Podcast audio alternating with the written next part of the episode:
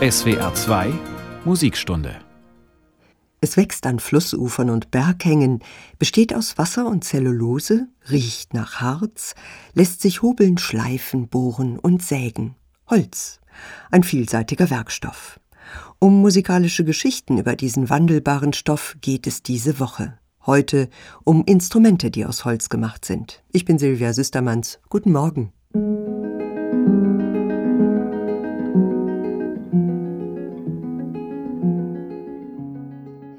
Kinder lieben das, mit einem Stock auf Gegenständen herumzuklopfen. Ist der Gegenstand ein Stück Holz, hört man ein knackig kurzes, dumpfes Plock. Wenn ein Instrumentenbauer das Stück Holz daumenbreit zurechtsägt und von unten aushöhlt, außerdem nicht irgendein Holz nimmt, sondern gut schwingendes Palisanderholz, kommt das Klopfen einem schönen Ton schon näher. Legt er den Holzstab auf einen Hohlkörper, zum Beispiel ein Rohr aus Aluminium, verstärkt das den Klang. Reiht er schließlich verschieden lange Holzstäbe aneinander und schlägt ein Musiker mit Holzschlägeln, die einen festgegarnten Kopf aus Wolle haben, auf diese Klanghölzer, dann klingt das so.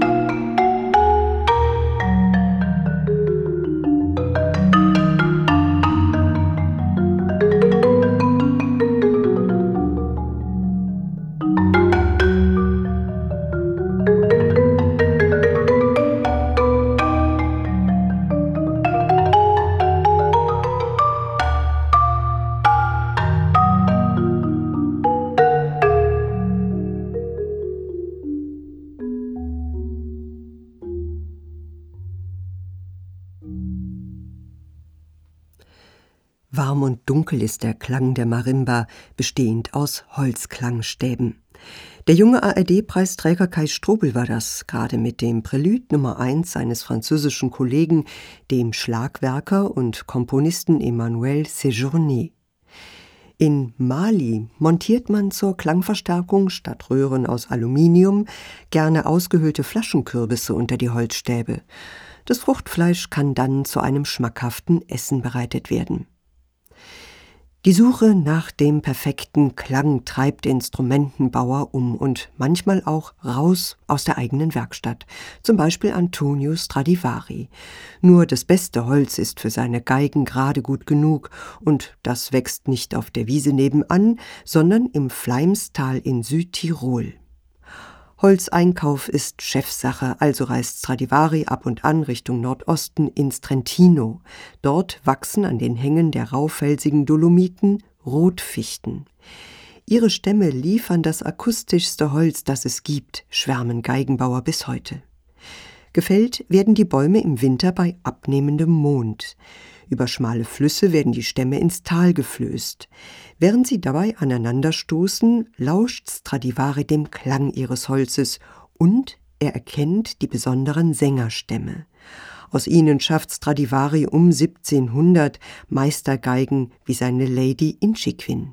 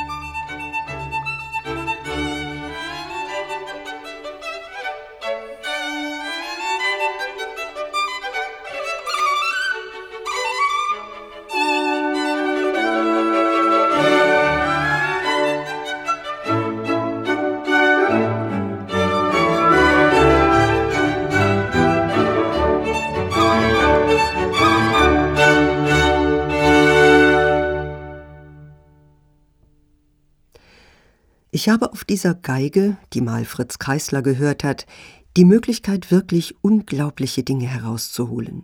Das erfordert viel Aufwand, weil diese Geige eigentlich nicht gefordert werden will, sondern weil sie eher verlangt, dass der Spieler so spielt, wie sie das gerne möchte. So hat Frank Peter Zimmermann einmal das Verhältnis zu seiner Geige beschrieben, die Lady Inchiquin, eine Primadonna und eine Liebe fürs Leben. In der SWR 2 Musikstunde haben wir Frank-Peter Zimmermann auf seiner Lady gerade mit dem Rondeau aus Mozarts Violinkonzert Köchelverzeichnis 211 gehört. Radoslav Schulz leitete das Kammerorchester des Sinfonieorchesters des Bayerischen Rundfunks. Mindestens 150 Jahre muss eine Fichte alt sein, bevor man aus ihr eine herausragende Violine bauen kann. Für ein Cello braucht es sogar noch einige Jahrzehnte mehr. Ist das Instrument fertig, verlässt es die Werkstatt und wird zum Weltreisenden. Was so manches Instrument auf seinen Reisen erlebt, liest sich mitunter wie ein Thriller. Zum Beispiel die Geschichte von Mara, eines der berühmtesten Celli aus der Werkstatt von Stradivari. Wolf Wondracek hat vor ein paar Jahren die wahre Geschichte von Mara aus der Sicht des Cellos in einer vielbeachteten Erzählung aufgeschrieben. Los geht's Mitte der 1950er Jahre. Mara ist gerade im Besitz eines Cellisten aus Italien und mit ihm unterwegs zu Konzerten in Südamerika. Ein Flug von Montevideo nach Buenos Aires muss abgesagt werden, die Stadt liegt in dichtem Nebel. Um weiterzukommen, steigt der Cellist samt Cello auf eine Fähre. Über den Rio de la Plata sollen sie am nächsten Morgen Buenos Aires erreichen. Doch in der Nacht läuft die Fähre auf ein gesunkenes Wrack auf, das Schiff gerät in Brand. Passagiere stürzen zu den Rettungsbooten, Mara treibt in seinem Kasten auf dem dunklen Strom, bis Wasser eindringt und das Instrument in die Tiefe drückt.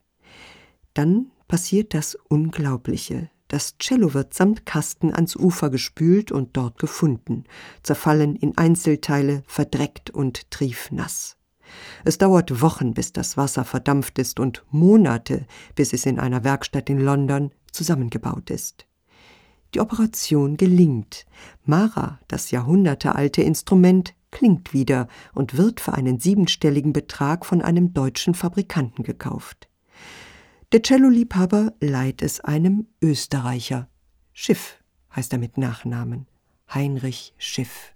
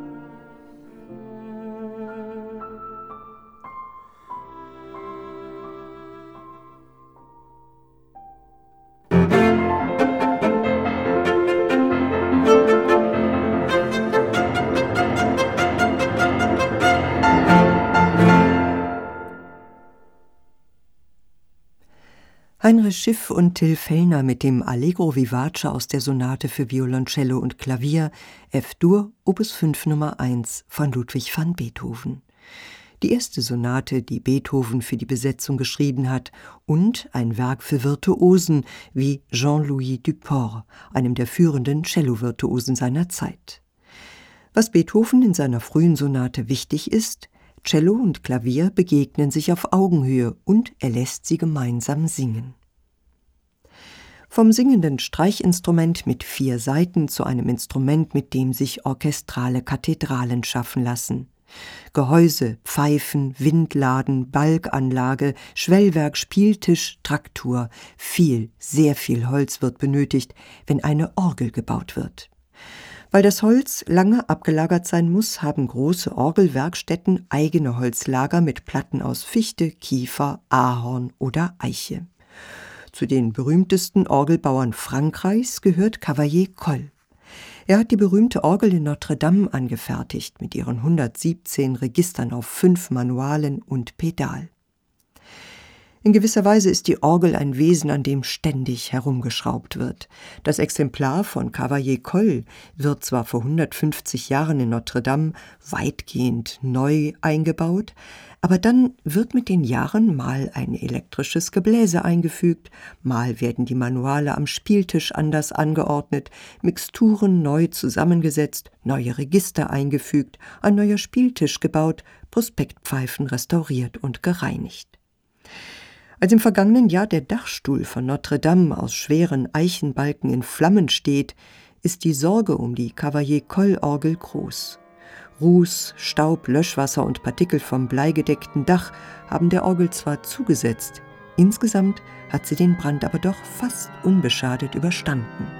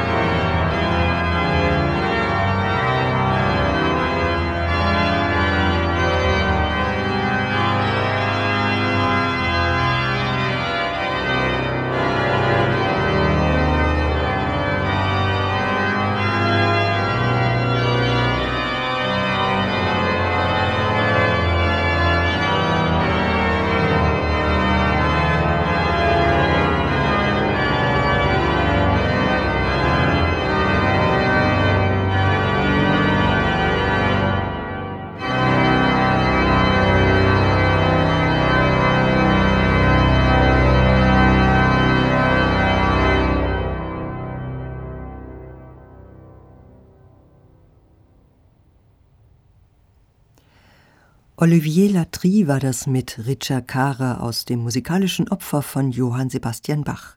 Es ist die letzte Aufnahme auf der Cavalier-Coll-Orgel von Notre Dame vor dem verheerenden Brand im Frühjahr 2019. Von Notre Dame, eine halbe Fahrtstunde mit der Metro entfernt, lebt der Drehorgelspieler Pierre Charial. In einer großen Halle neben seinem Arbeitszimmer stehen Drehorgeln verschiedenster Größe und Ausstattung, hölzerne Kästen mit dem Charme vergangener Zeiten. In Regalen an den Wänden türmen sich bis unter die Decke mit Löchern gestanzte Kartons. Feste Pappen so groß wie Taschenbücher, die in endlos langen Reihen hintereinander geklebt sind. Jedes Loch in den Pappen steht für einen Ton.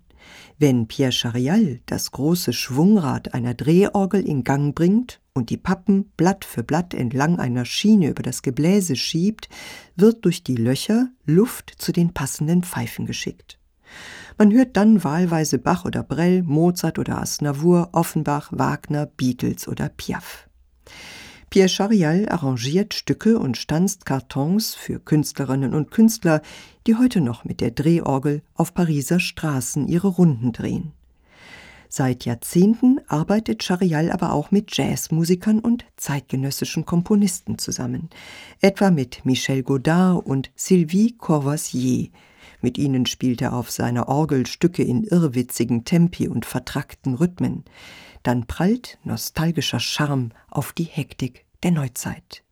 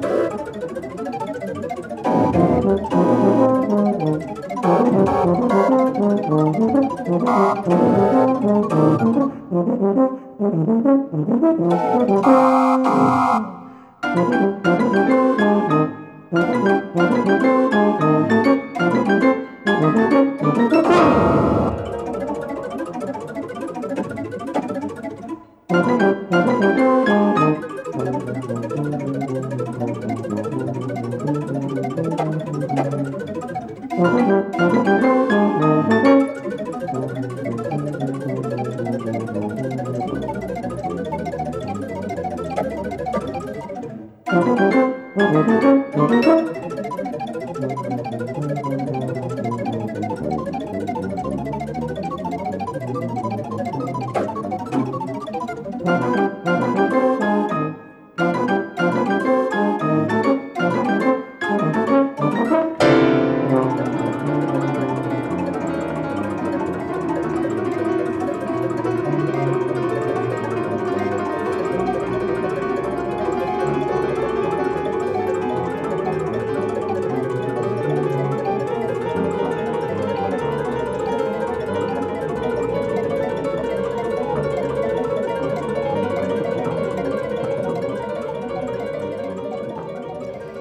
Pierre Charial an der Drehorgel, Michel Godard am Serpent, einem historischen Blasinstrument, und Sylvie Courvoisier am präparierten Klavier. Y2K heißt das Stück, mit dem wir das Trio gerade gehört haben. Die SWR Musikstunde in dieser Woche rund um klingendes Holz. Es gibt ein Instrument, das der Orgel erstaunlich ähnlich ist, ohne ihr ähnlich zu sehen. Entscheidend ist, wie der Ton entsteht, und das funktioniert bei beiden Instrumenten gleich, nämlich, stark vereinfacht gesagt, indem Luft über eine geschliffene Kante streicht. Gemeint ist die Blockflöte. Da denken viele wohl erst einmal an Schulfeste, Weihnachtsfeiern und die eigene musikalische Früherziehung. Dabei spielt das vermeintliche Kinderinstrument in einer ganz anderen Liga, wenn es um Renaissance- und Barockmusik geht. Blockflötenvirtuosen wie Franz Brüggen oder Hans-Martin Linde sind lange Zeit Ausnahmeerscheinungen im Musikbetrieb. Heute hat sich das Instrument längst als Soloinstrument etabliert, auch dank Blockflötistinnen wie Dorothee Oberlinger. Sie hat von der fingerlangen Garkleinflöte bis zur Subkontrabass-Blockflöte alles im Repertoire. Hier spielt sie zusammen mit dem Geiger Dmitri Sinkowski die zweistimmige Sonate La Caterina von Tarquinio Merula, einem Zeitgenossen von Claudio Monteverdi. Es ist eine Hommage an Katharina von Bora, der Frau Martin Luthers, eine resolute Person, die die Ländereien verwaltet, sich ums Vieh kümmert, Bier braut, den Haushalt schmeißt, ein Hospiz führt, Kranke pflegt. Mein Herr Käthe nennt Luther seine Frau liebevoll. In La Caterina von Tarquinio Merula gibt sie den Ton an, geistreich und wortgewandt.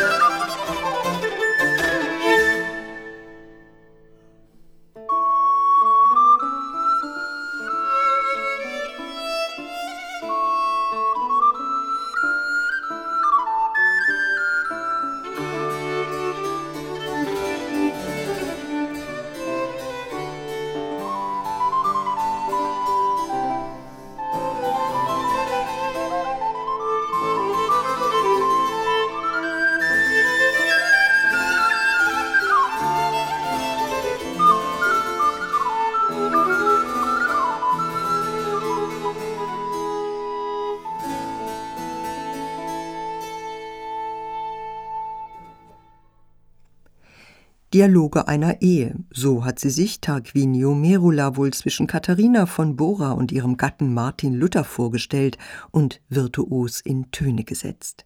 Gespielt haben die Sonate La Katharina Dorothee Oberlinger Flöte und Dmitri Sinkowski Violine, begleitet vom Ensemble 1700. Die Flöte ist ein altes Instrument und bei weitem nicht immer besteht sie aus Holz. Auch auf Knochen oder Steinen lässt sich ein Liedchen pfeifen oder auf Schilf. Man kennt die Geschichte. Der lüsterne Gott Pan stellt der schönen Nymphe Syrinx nach. Die flieht vor dem Übergriffigen und verwandelt sich, als sie vor einem Flussufer steht, flugs in Schilf. Als Wind über die Kanten des Schilfrohrs bläst, werden klagende Töne hörbar. Pan bricht das Schilfrohr in mehrere Teile und bindet es zu einer Flöte zusammen. Die hervorragenden Klangeigenschaften von Schilfrohr machen sich auch Fagottisten zunutze. Viele schnitzen ihre Mundstücke aus Schilfrohr selbst. Bis allerdings aus einem Stück Schilf ein konzertreifes Mundstück wird, vergeht einige Zeit. Das Schilf muss zuerst in Wasser eingeweicht, gespalten und zum Doppelrohrblatt zugeschnitten werden. Dann wird es gehobelt, geknickt, geglättet, mit Messingdraht fixiert und mit Garn umwickelt und zuletzt mit Messer, Pfeile und Schmirgelpapier fein bearbeitet. Je nach Qualität, Spielstunden, Luftfeuchtigkeit und Temperatur ist so ein Doppelrohrblatt zwei bis sechs Wochen spielbar, dann geht die Arbeit von vorne los. Das Publikum hört von den Tücken der Materie nichts. Da schwingt sich das Fagott zur Operndiva auf, wunderbar geschmeidig und singend. Musik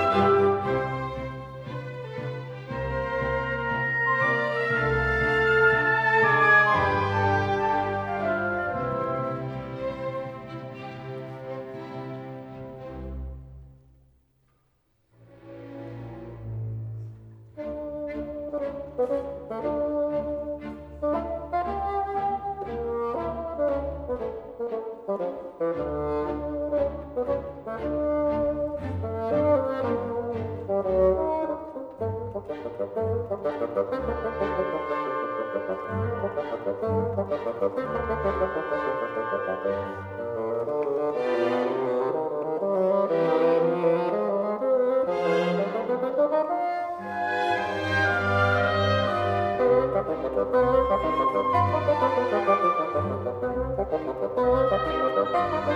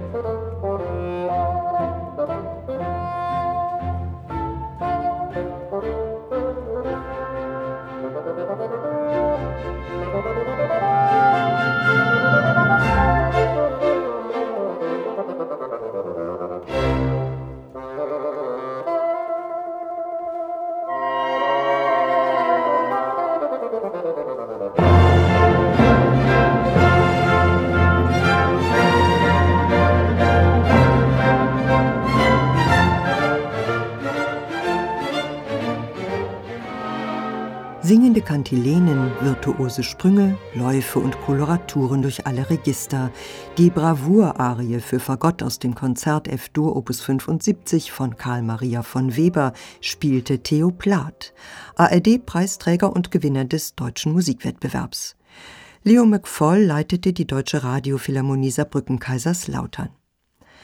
Ums Holz geht es heute in der SWR 2 Musikstunde. Das folgende Instrument ist zwar anders als das Fagott vollständig aus Metall, aber dennoch ein Holzblasinstrument. Das hat mit dem Mundstück zu tun, das ebenfalls aus Schilfrohr ist. Der eine oder die andere hat vielleicht die schweißtreibenden Bebop-Skalen eines Charlie Parker oder die ekstatischen Höhenflüge eines John Coltrane im Ohr, wenn er oder sie ans Saxophon denkt.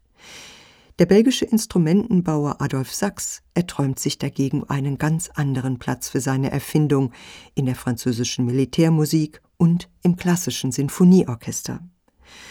Komponisten, die im Pariser Opernleben den Ton angeben, will Sachs für sein neues Instrument begeistern. Meyerbeer, Rossini, Berlioz und Bizet. Aber auch Brahms, Bruckner, Liszt und Mahler. Alle winken ab. Entsprechend schmal ist die Originalliteratur für klassisches Saxophon. Viele Saxophonisten machen darum aus der Not eine Tugend und greifen auf Bearbeitungen zurück. In diesem Fall die Bearbeitung eines Balletts von Igor Strawinski, Der Feuervogel. Ein Märchen mit einem Helden, der im großen Finale das Böse besiegt und die Liebe findet.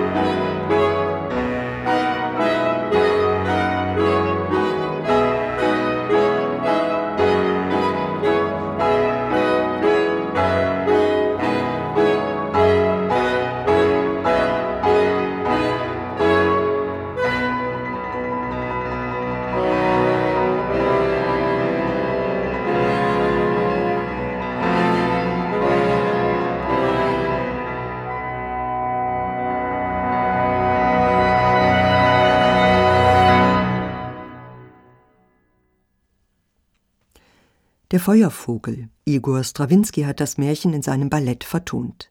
Sabine Meyer und das Alliage Quintett haben das Finale mit Klarinette, vier Saxophonen und Klavier gespielt. Von vier Saxophonen zu vier Streichinstrumenten, zwei Violinen, eine Viola und Violoncello.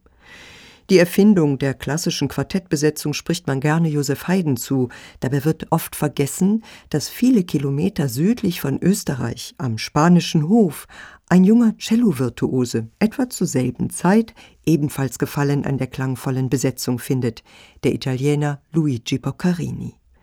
Bewundert wird er für seine flinken Finger, seinen brillanten Klang und seine Kompositionen in einem völlig neuen Stil. 13 Jahre ist er alt, als er sein Konzertdebüt gibt. Zehn Jahre später schreibt er sein erstes Streichquartett. In ganz Europa reist man sich um seine Kompositionen, in die Boccherini immer mal wieder Melodien und Rhythmen aus der spanischen Folklore einfließen lässt. Gesanglich und klangschön ist seine Musik und sehr klassisch. Musik